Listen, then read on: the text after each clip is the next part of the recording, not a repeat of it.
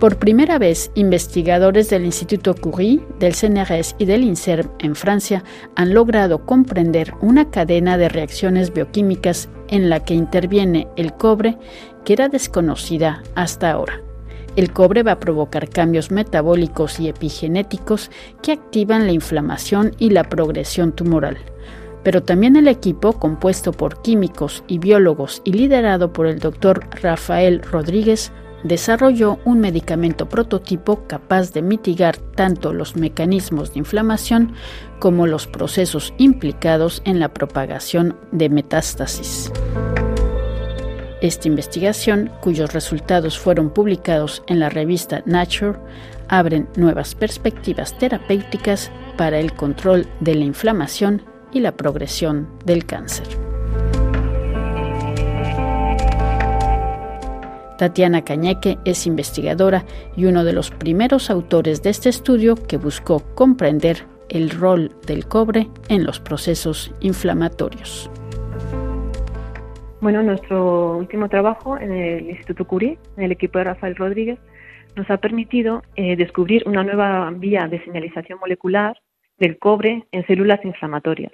¿Por qué es importante nuestro trabajo? Realmente es porque en casos de inflamación severa como ha sido, bueno, esta última pandemia en el COVID, que el problema era esa gran inflamación en los pulmones, pues decidimos eh, llevar a cabo un estudio sobre ese tipo de, células inflamatorias, como son los macrófagos, ya que nos dimos cuenta de que estos, estos macrófagos se sabe que tienen una proteína de membrana sobreexpresada que se llama CD44 y decidimos estudiar la implicación de esta proteína con la interacción del ácido hialurónico y el cobre que se internaliza y llegando hasta, hasta la mitocondria. Y ahí el cobre lo que hace es activar una serie de metabolitos que finalmente lo que hacen es exprimir unos, unos genes que activan la inflamación. Es decir, aquí el, el malo de la historia es el cobre, ¿verdad? La regulación del cobre, sí, tenemos, lo importante es regular el cobre ese tipo de células. Y vamos diciendo que hay tres elementos, ¿no? Eh, la inflamación y el cáncer, el, el, rol del cobre y sobre todo estos procesos de inflamación que también pueden tener una influencia en la diseminación de metástasis, ¿no? O sea, con respecto al cáncer. Sí, también, bueno, nos hemos dado cuenta también que exactamente el cobre tiene una gran influencia en la regulación de la, de la plasticidad celular, que al fin y al cabo el cáncer metastásico es porque hay unas células que se vuelven, tienen más plasticidad, es decir, que se pueden escapar del tumor y llegar a otros, otros sitios formando un nuevo tumor. Y este tipo de células también sobreexprimen la proteína CD44 y también tiene, por el, eh, es el mismo, la misma vía de señalización del cobre, pero regulan otro tipo de, genes, otro tipo de genes eh, cancerígenos en este caso. Pero al fin y al cabo es la misma vía de señalización molecular por el cobre. Ahora esto, bueno, se dice este que es la primera vez que se descubre una una cadena de reacciones bioquímicas que, hasta ahora eran desconocidas. Sí, esta vía de internalización del cobre no se conocía antes. De hecho, hemos sido nosotros que hemos visto que esa proteína CD44 hace entrar el cobre en grandes cantidades y esto es lo que no se conocía. Cómo realmente entra tanto cobre en ese tipo de células y hace que se expriman estos genes en, en más cantidad. Entonces el, cobre va a entrar por esta proteína que se llama CD44 y entonces esto va a como activar el proceso de inflamación, ¿es así? Eh, sí, el, cobre a veces se encuentra en las mitocondrias, que son unos orgánulos celulares encargados de la energía de la célula. el, el, cobre lo que hace es estimular una producción de metabolito. Este metabolito activa una otra vía de señalización moleculares para al fin y al cabo llegar a lo que es el núcleo celular y activar bien los genes de inflamación en caso de células inflamatorias como los macrófagos o genes cancerígenos metastáticos en, células cancerígenas. El hecho de identificar el rol del cobre, ¿cuál es la importancia? Bueno, pues nuestro, nuestro trabajo, nuestra aportación es evitar que estos tipos de cánceres se vuelvan metastásicos, porque realmente el problema del cáncer es la metástasis no hay una cura contra la metástasis, que al final que es lo que mata a los pacientes.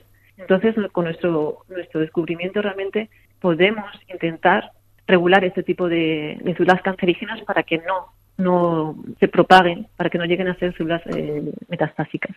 Intentamos controlar la plasticidad de este tipo de células. ¿Y de qué modo? ¿Qué es lo que hicieron? Porque también creo que eh, han diseñado una molécula, una especie de prototipo de medicamento.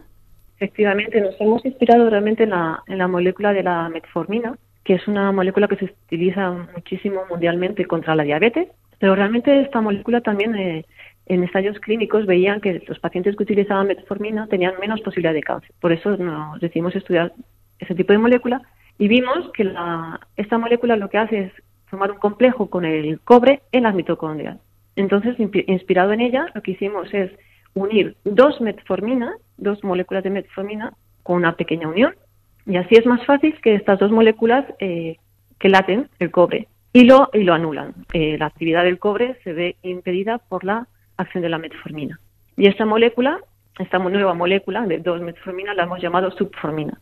Y realmente es mil veces más efectiva que la metformina y nos ha permitido regular la, tanto la inflamación como la plasticidad celular en varios tipos de cáncer. Gracias a esta molécula que ustedes están investigando y probando, podríamos decir que neutraliza el rol del cobre para activar esta inflamación. Exacto. Esta molécula, al unirse al cobre, impide que el cobre continúe su señalización molecular. Entonces, una vez que está en la mitocondria, el cobre ya no puede actuar y la, y la señalización molecular que activa los genes, pues no, ocurre. Entonces, estos, estos genes no se activan. O sea, no se va a activar este gen, eh, esta proteína que se llama CD44, ¿es ese? No, no, la, proteína CD44 está ya en las membranas. Lo que hace luego es disminuir la expresión de la proteína CD44. Cuando, cuando el cobre ya no es activo, los genes inflamatorios disminuyen su expresión y tanto la expresión de, la proteína CD44 en la membrana celular. Entonces esto abre nuevas nuevas pistas terapéuticas. ¿Qué etapas o más bien para qué tipos de cáncer en un futuro? O sea, todavía no hay, es realmente ahorita estamos hablando realmente de, investigación de, de, laboratorio, pero es que es para cierto tipo de cáncer que podría verse, este, dislumbrar algunos eh, avances terapéuticos. Bueno, realmente sería, es una civilización generalizada para todos los tipos de cáncer. Nosotros actualmente en Curie eh, estudiamos mucho lo que es el tipo de, cáncer de pecho. También estamos empezando a estudiar el cáncer de páncreas. Pero realmente la, idea es eh, llevar el estudio a otros tipos de, cáncer. ¿Y cuál es precisamente la etapa siguiente? Pues la etapa siguiente hemos, hemos hecho ya estudios en ratones, en el caso de, inflamación. Hemos visto que realmente hay, un efecto, que la molécula funciona. Y lo siguiente pues sería llevar a, ensayos clínicos la molécula. De hecho ya hemos empezado a hacer una un espino, una startup de la, de, con la molécula para llegar a ensayos clínicos.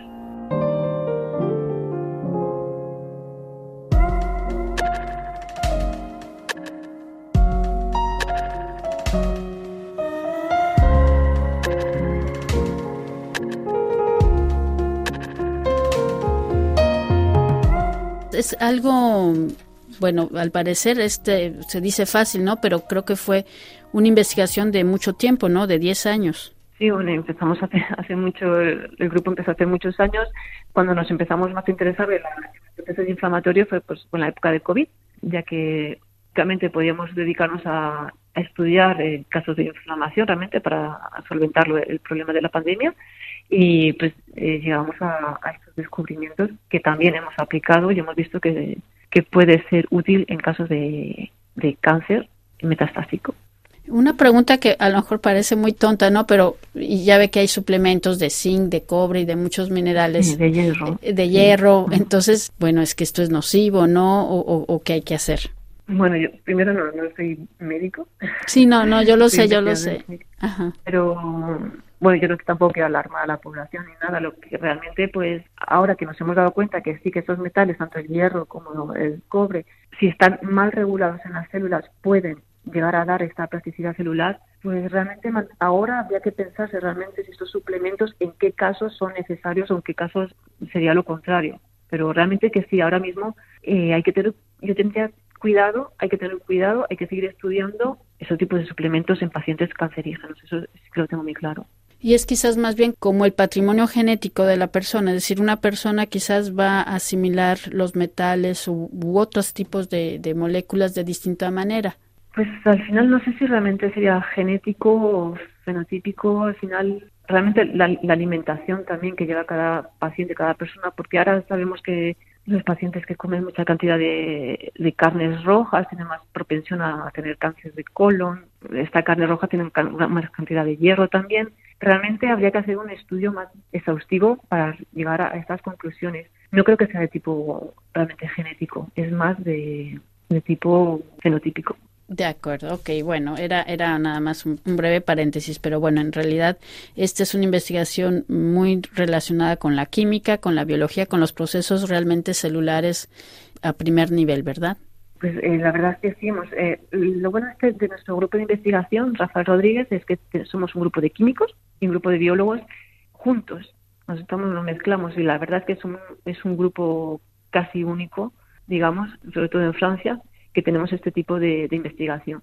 Y lo que nos, nos, favorece para comprender todas estas bases químicas y llevarlas a la expresión al final a la biología, para entender los procesos biológicos desde su base molecular. Ah, eso es muy interesante. ¿Y cuántos son en su equipo? Pues ahora mismo que creo que somos unos 11 o, 12 personas en el equipo. De acuerdo, entonces, pero hay esta, esta visión original de, de relacionar entonces personas, científicos de, del campo de la química y de la biología. Sí, la verdad es que sí, que es una, es una idea, es un concepto bastante, bastante bueno y productivo. La verdad es que nos funciona muy bien. ¿Y su investigación la hicieron en ratones o en tejidos de pacientes fallecidos o, cómo fue? Pues para el estudio de la inflamación hemos tenido muestras de, directamente de, de donantes de donantes han dado su, su sangre y hemos extraído los, los macrófagos, las células inflamatorias, las hemos activado y hemos hecho el estudio con este con donantes directamente. Luego también hemos pasado a, ratones, los cuales los hemos sometido pues, a un proceso de inflamación aguda y los hemos tratado con esta molécula y hemos visto realmente muy, muy buenos resultados, realmente resultados sorprendentes. Y es por eso que nos hemos lanzado directamente a, a estudiar más en fondo de la molécula para llegar realmente a ensayos clínicos y que en un futuro, pues si todo va bien, pueda llegar al mercado, a toda la población ah, en forma de medicamento. Pues muchísimas gracias, Tatiana Cañeque, por estas informaciones sobre esta nueva investigación eh, del rol del cobre en los procesos de, inflamación y, de, y de, también de desarrollo de ciertas enfermedades como el cáncer. Gracias a ti,